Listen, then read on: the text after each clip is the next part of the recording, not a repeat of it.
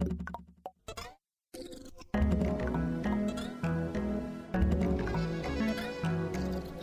Cinema, dança, literatura e música. Temos um ensaio geral recheado. No grande ecrã, espreitamos a estreia de um filme que conta com o ator Rui de Carvalho num dos papéis centrais. Olhamos o cartaz do Porto Pós-Doc. Nos livros, conversamos com o escritor cubano Leonardo Padura sobre a mais recente aventura do investigador Mário Conde. E na dança, entrevistamos a coreógrafa brasileira Débora Colker, que estreia na próxima semana em Lisboa o espetáculo Cão Sem Plumas. Seja bem-vinda ao ensaio geral.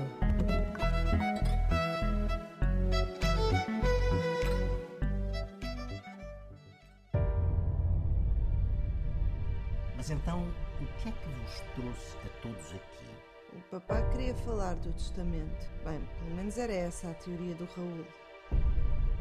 Aos 96 anos, o ator Rui de Carvalho protagoniza o filme O Misterioso Caso de Lázaro Laforcade.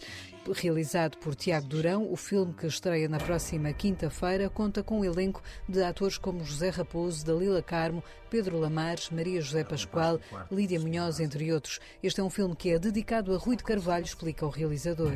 É um filme que lhe está dedicado, é um filme em que ele é realmente uma das personagens centrais, se não a personagem central, porque sem ele o nome do filme, porque ele faz o Lázaro, não é? E filme é um misterioso caso de Lázaro Laforcade sem ele, o filme não acontecia e foi uma grande aventura e foi uma, eh, uma grande honra ter o Rui, do alto dos seus 96 anos e 80 de carreira, a fazer mais um filme. E foi uma aventura.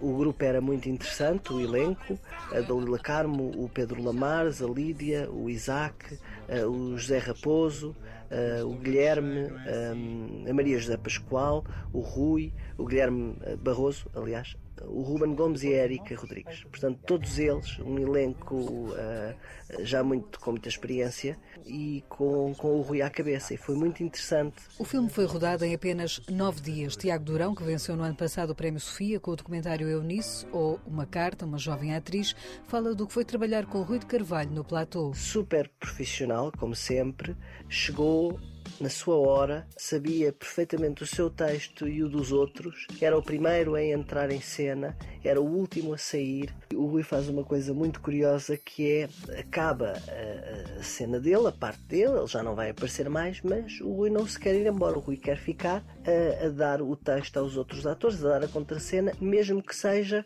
fora de cena, mesmo que, que, não esteja a ser filmado, porque hum, sente que isso é importante para os outros atores e os outros atores eh, realmente uh, olham para o Rui da forma como é, como é esperada, como todos nós olhamos, não é? Que é com uma grande admiração, com um grande respeito, bebendo aquilo que o Rui uh, está a dizer ou, ou, mesmo o seu silêncio. Aos 80 anos de carreira, Rui de Carvalho chega à rodagem deste filme carregado de experiência. Tiago Durão, jovem realizador, fala do desafio de dirigi-lo. É um ator muito exigente quem está a realizar, quem está a dirigir, tem que saber muito bem para onde é que quer levar o Rui, porque o Rui faz perguntas difíceis. E é muito fácil, porque quando nós damos uma, uma indicação ao Rui, o Rui vai direito àquilo que é para fazer. À primeira está feito. Eu não tive que repetir quase vez nenhuma com o Rui. E uma história curiosa também quando o Rui chega uh, para, fazer a sua cena, chama-me, eu estava ao lado do, do Zé Raposo, e, e pergunta-me: Então, filho, qual é o compasso deste filme? Isto é um compasso ternário ou quaternário? E nunca me tinham perguntado isto, mas fazia todo o sentido perguntar ali porque o Rui queria saber a cadência do ritmo do filme para se poder encaixar. Falta desvendar o enredo deste filme, um misterioso caso de Lázaro Laforcade, que estreia em 18 salas do continente e ilhas, promete uma história história intrigante.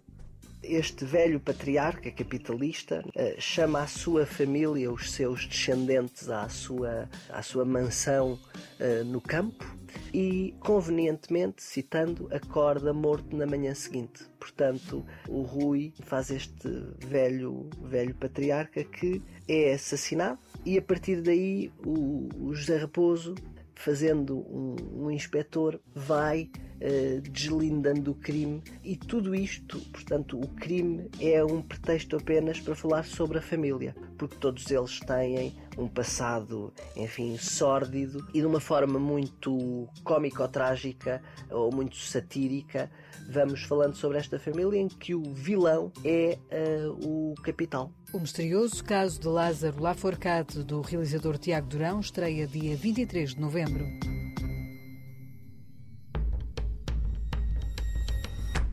Um poema de João Cabral de Melo Neto serviu de inspiração à coreógrafa brasileira Débora Colker para a criação de Cão Sem Plumas, o espetáculo que sobe ao palco do Teatro Tivoli em Lisboa na próxima semana, de 21 a 23 de novembro. A prestigiada Companhia de Dança Brasileira traz a Portugal a coreografia que lhe valeu o Oscar da Dança, o Prix Benoit de la Danse, em 2018. A entrevista ao ensaio geral a partir do Brasil, Débora Colker, fala do poema que a inspirou a criar o espetáculo.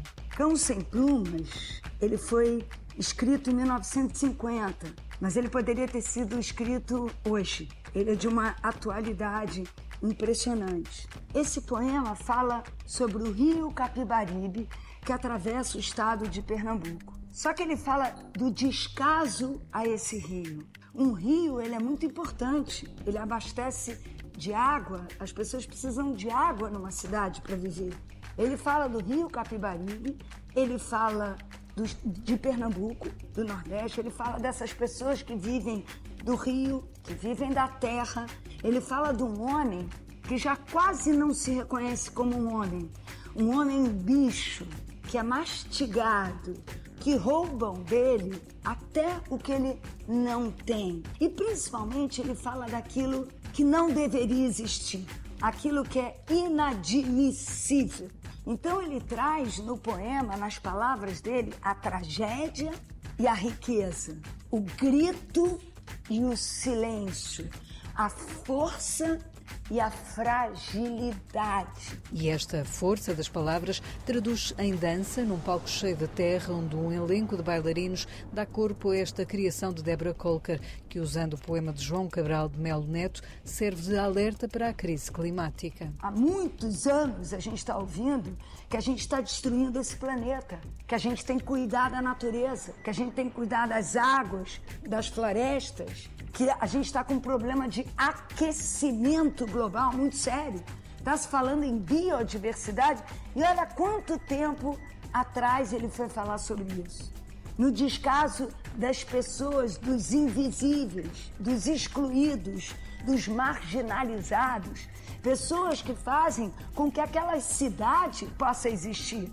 Plantadores de cana, catadores de caranguejo. Deborah Colker foi a primeira mulher a coreografar um espetáculo do famoso Circo do Soleil.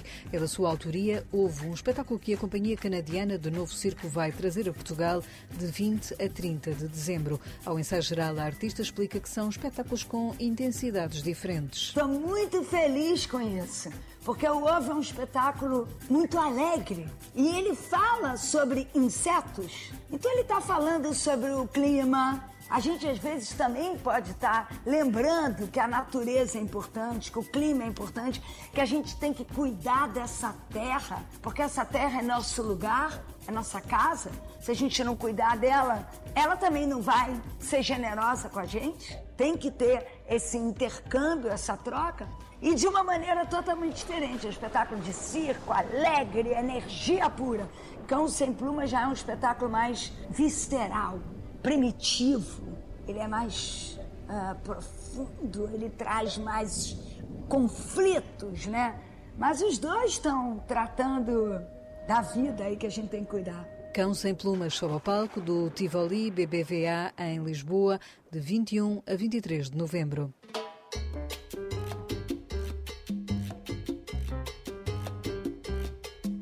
O detetive Mário Conde, personagem icónica da literatura do escritor cubano Leonardo Padura, regressa à vida no novo livro. Pessoas Decentes é a mais recente obra do autor a chegar às livrarias portuguesas. É um livro que fala do submundo cubano, onde as personagens revelam dignidade. Há muitas maneiras de, de ser decente e há muitos códigos para ser decente. Há muitas maneiras de ser decente e muitos códigos, e há esta infinidade de possibilidades de ser indecente, porque às vezes a vida te obriga a isso. Este é um romance que fala muito do mundo da prostituição. As prostitutas sempre foram consideradas pessoas indecentes e há uma visão machista e classista das pessoas para as quais a única forma de conseguirem viver é vendendo o seu corpo. Mas viver profissionalmente da prostituição é uma necessidade para algumas pessoas e podem ser pessoas decentes que têm de recorrer a esses meios que não são nada decentes. Uma pessoa decente que tem que ganhar-se a vida por estes meios mm, que não são para nada decentes. A ação do livro passa-se em Havana, em 2016, ano em que o ex-presidente norte-americano Barack Obama visitou Cuba. Os Rolling Stones deram um concerto na ilha e a Chanel realizou um desfile de moda. É neste cenário que um antigo dirigente dos serviços secretos aparece morto e o Leonardo Padura recorre à sua personagem de sempre, o velho Mário Conde, para a investigação. Em esta novela há um personagem fundamental que é o que encarna a decência, que ela encarnado sempre, que é Mário Conde. Neste romance há um personagem fundamental que encarna a decência como sempre o fez, que é Mário Conde. Ele tem de ser um homem decente porque a única maneira de ter um estatuto moral para julgar os indecentes é essa. Assim nasceu desde o meu primeiro romance e assim continua a ser ao longo dos anos, nestes últimos dez livros. Desde 1990 que trabalho com esta personagem. Felizmente não me canso e agora estou a pensar num livro em que quase de certeza ele não vai aparecer. Ou talvez apareça em alguma esquina, mas não será um livro com o Mário Conde. É uma personagem que continua a ser muito útil para lançar um olhar social, humano e, sobretudo, ético e moral sobre a sociedade cubana. Social, eh, humana e, sobretudo, eh, ética, morales da sociedade cubana. Tal como em outros livros de Leonardo Padura, além da personagem de Mário Conde, que há anos o acompanha, também a cidade de Havana se torna quase personagem, mais do que cenário. Ao ensaio geral, Padura confessa que está agora a escrever um livro sobre a capital cubana, cidade onde nasceu e onde muito mudou. Estou escrevendo um livro sobre La Habana agora. O livro que publicaré o ano próximo é uma Agora estou a escrever um livro sobre Havana. Irei publicá-lo no próximo ano. É um texto, não posso dizer que seja um ensaio, não é uma biografia, é um texto de como me fui apropriando da cidade. Eu nasci e vivo num bairro periférico de Havana, onde quando se vai à zona comercial dizemos que vamos a Havana. E eu fui a Havana e fui-me apropriando dela física e sentimentalmente, e isso reverteu para a literatura. Estou a escrever e já tenho o texto muito avançado, quase completo, mas cada vez que o leio vou acrescentando coisas. Recordo-me de coisas que explicam um processo terrível, que é o da desconstrução de uma cidade. Quando eu era criança, nos finais dos anos anos 50, 60, a cidade era brilhante, tinha luzes, as coisas funcionavam, mas a cidade foi-se deteriorando física e a nível espiritual. Isso é importante, porque as cidades existem pela sua arquitetura, mas não seriam nada sem as pessoas que dão caráter a essa arquitetura e ao espaço urbano. Pero não seria nada sem as pessoas que vivem dentro que lhe dão caráter a essa arquitetura e a esse espaço urbano. Questionado sobre a Rússia, a eterna aliada de Cuba, e sobre a invasão à Ucrânia, Leonardo Padura é categórico em condenar a ação militar. O caso de, de lo que está ocorrendo em Rússia. Aquilo que está a acontecer na Rússia afetou muito a chegada de turistas russos a Cuba, que eram uma fonte importante de rendimento. Cuba não condenou nem apoiou a invasão russa na Ucrânia. E isso, para mim, parece-me uma falta de memória política terrível. Neste romance, eu recordo duas intervenções militares dos Estados Unidos a Cuba e, como país que já foi invadido e tomado militarmente, recuso qualquer agressão deste tipo, de um país maior a um país mais pequeno seja por que razão for.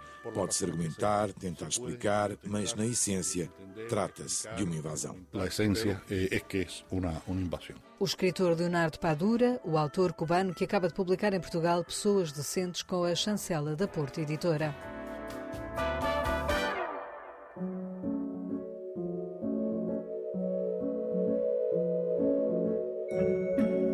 Norte arranca este fim de semana o Porto Pós-Doc.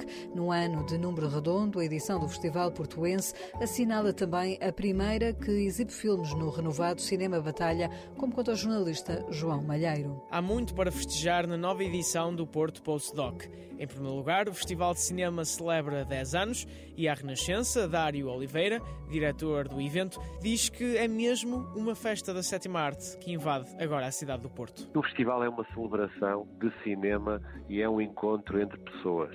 Pessoas que fazem filmes, pessoas que gostam de filmes, pessoas que pensam os filmes, acima de tudo pessoas que se encontram para ver cinema. E cada vez mais isso é um ato de resistência, numa altura em que há muito mais pessoas a verem filmes em casa, mas continua a ser uma, uma forma de, de nos vermos ao espelho. Mas para lá da celebração, o Porto Postdoc aborda temas mais pesados, como é o caso da guerra, tão presente na mente das pessoas em anos recentes. Dário Oliveira diz que este é um assunto que sempre fez parte do cinema documental. O documentário sempre esteve atento à realidade que nos invade diariamente. Realidades sobre as guerras, sobre as injustiças, sobre a fome, clivagens de sistemas totalitários que cada vez mais teimam em voltar a serem a realidade que nos cerca.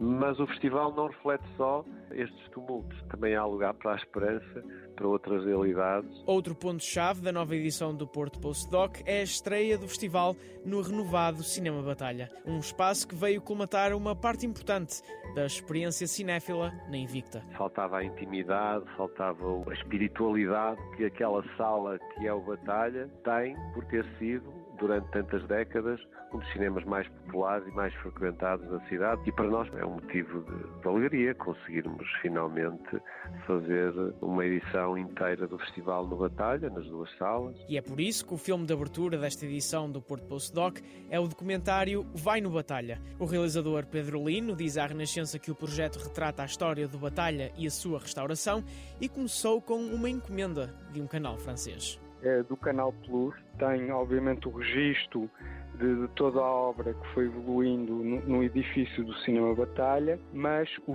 filme fala sobre toda a história do Batalha. E o Batalha, hoje em dia, é dos mais antigos cinemas no mundo ainda em funcionamento. Os 10 anos do Porto Postdoc vão no Batalha a partir desta sexta-feira.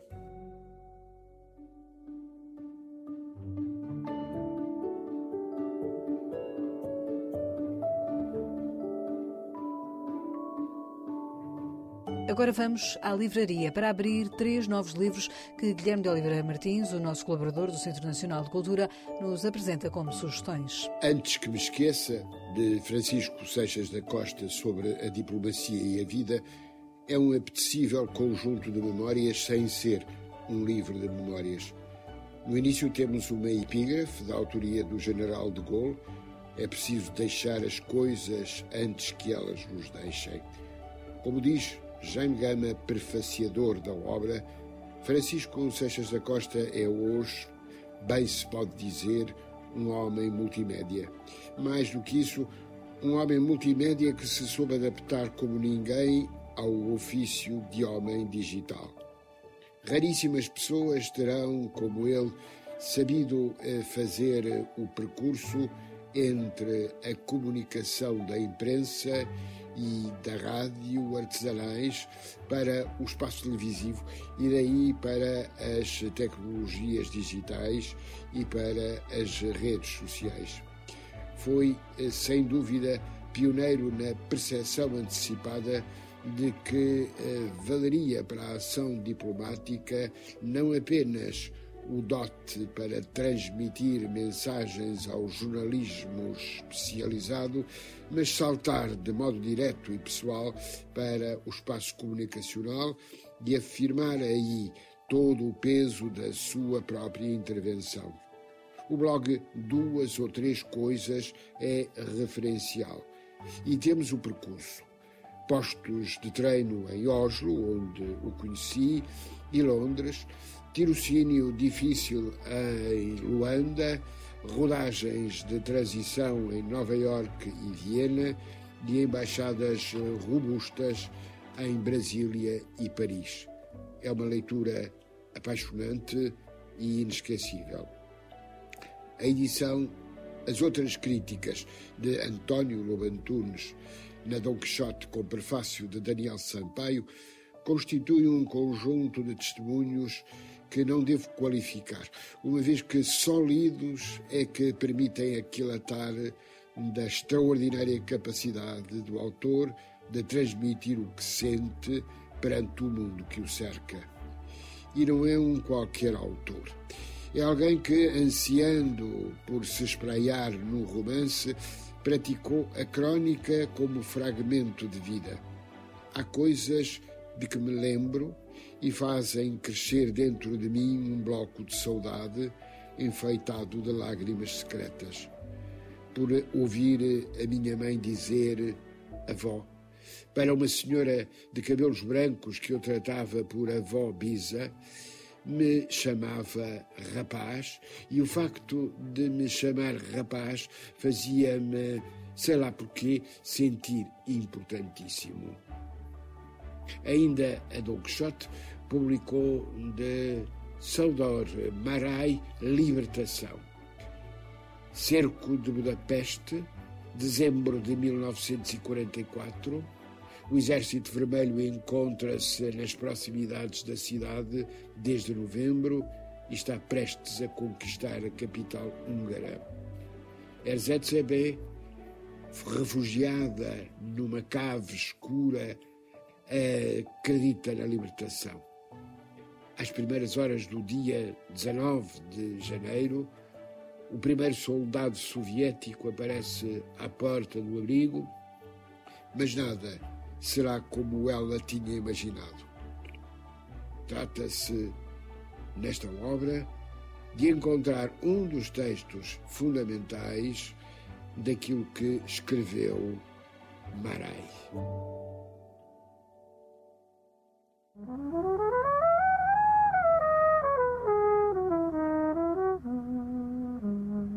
Dino de Santiago está a celebrar 10 anos do Evo, o primeiro álbum que lançou a solo com dois espetáculos. Na próxima semana, dia 24, sob o palco do Tivoli, em Lisboa.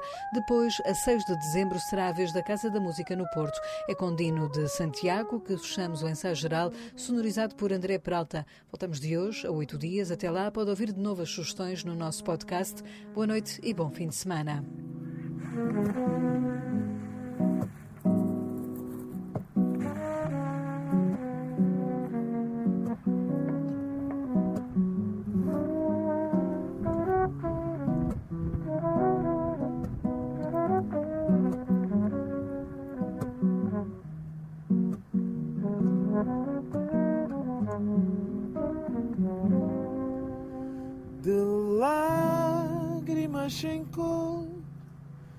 Recebo em mim tão boa nova do ventre frio em que nasceste.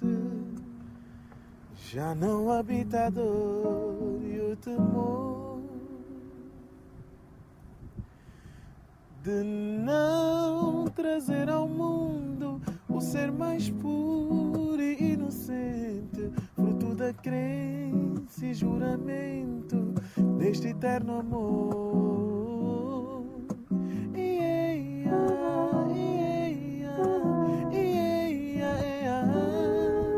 Fruto da crença e juramento deste eterno amor.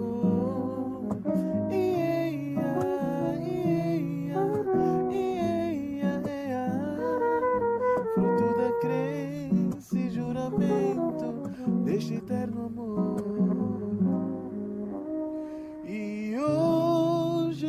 Meus braços. Sangue do meu sangue vem chorar. Quero que sintas neste abraço um canto de embalar.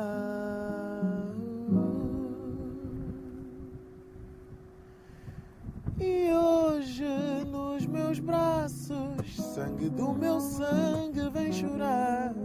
Quero que sintas neste abraço um canto de embalar.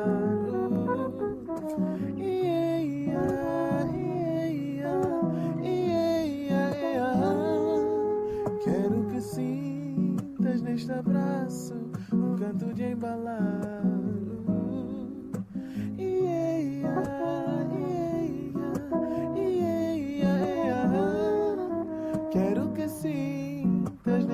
Abraço, um canto de embalar.